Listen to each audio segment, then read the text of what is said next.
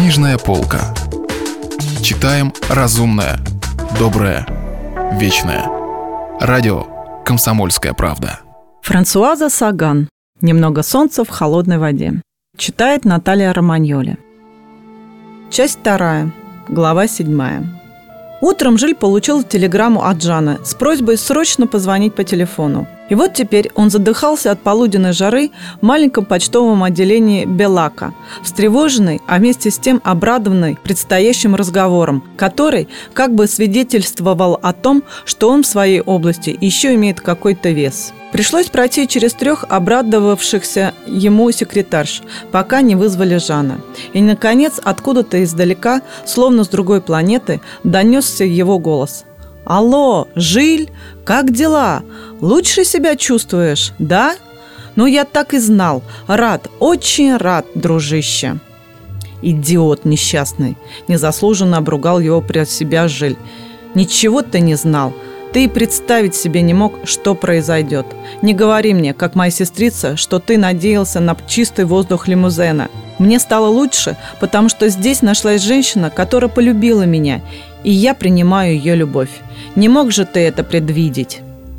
Но, думая о своем, он все же отвечал отрывистыми, спокойными фразами, словно тяжело раненый человек, жизнь которого, наконец, спасена, и который понимает, как он напугал друзей – «Слушай», – продолжал Жан, – «Лену насмерть разругался с шефом. Предполагается передать международный отдел тебе. Клянусь, это правда. И я тут, представь, ни при чем. Ну что ты на это скажешь?» Он явно ликовал, и Жиль напрасно старался разделить его радость. Наплевать ему было на все эти перемещения. Должность, которую ему раньше так хотелось занять, теперь стала для него ничего не значащим пустяком – это, конечно, будет не раньше октября. Я без церемонии сказал шефу, что ты смылся куда-то. О депрессии, разумеется, ни слова, сам понимаешь. Сейчас это произвело бы невыгодное впечатление.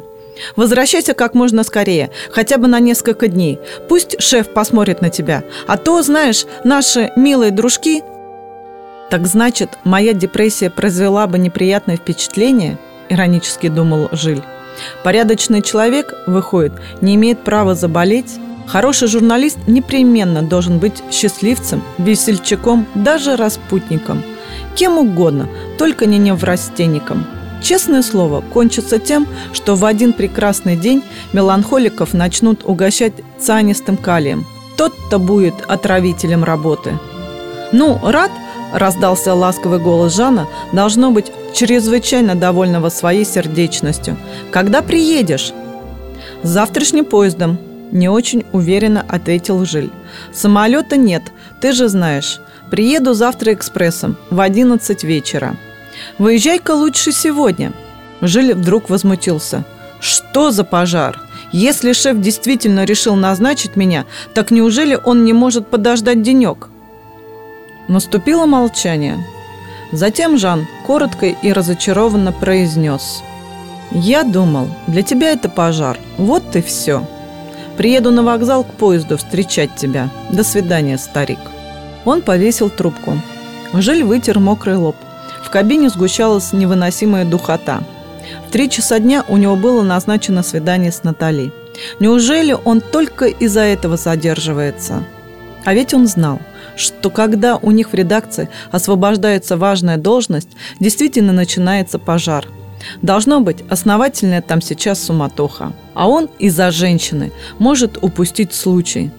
Надо сейчас же позвонить Жанну и сказать «Выезжаю сегодня же». Он нерешительно топтался перед телефонисткой и вдруг увидел в окно, как на ветру колышется пшеница, зеленеет трава, представил себе Натали, ее жаркие ласки, меткие слова и быстро вышел. Флоран ждал его у дверей, сидя за рулем своей машины. «Ну что, хорошие новости или плохие?» У него был искренне встревоженный вид, и Жиль, который обычно его не замечал, на минуту почувствовал настоящую симпатию к этому простодушному существу с большими голубыми глазами. Он улыбнулся Флорану. Можно сказать, улыбнулся мужественно, так как в эту минуту Флоран ехал почти в притирку к большому грузовику. «Мне предлагают в газете довольно высокую должность». «Ну вот, все разом и уладится!» – воскликнул Флоран. Все уладится. Я всегда говорил, жизнь – это как волны в море. Одна несет вверх, другая – вниз. И он изобразил руками движение волн, чуть не вывернув при этом машину в кювет. Быть может, Флоран был прав – но Жиль не решился сказать в ответ, что лично он страшится и счастливых, и несчастливых волн, страшится и ответственности, ожидающей его на новом месте, и любви Натали, и будничности, и одиночества.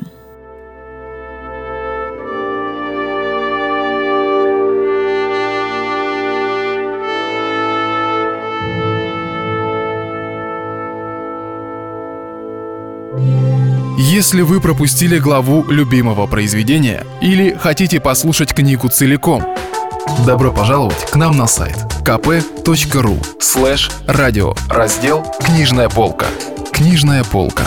Читаем разумное, доброе, вечное –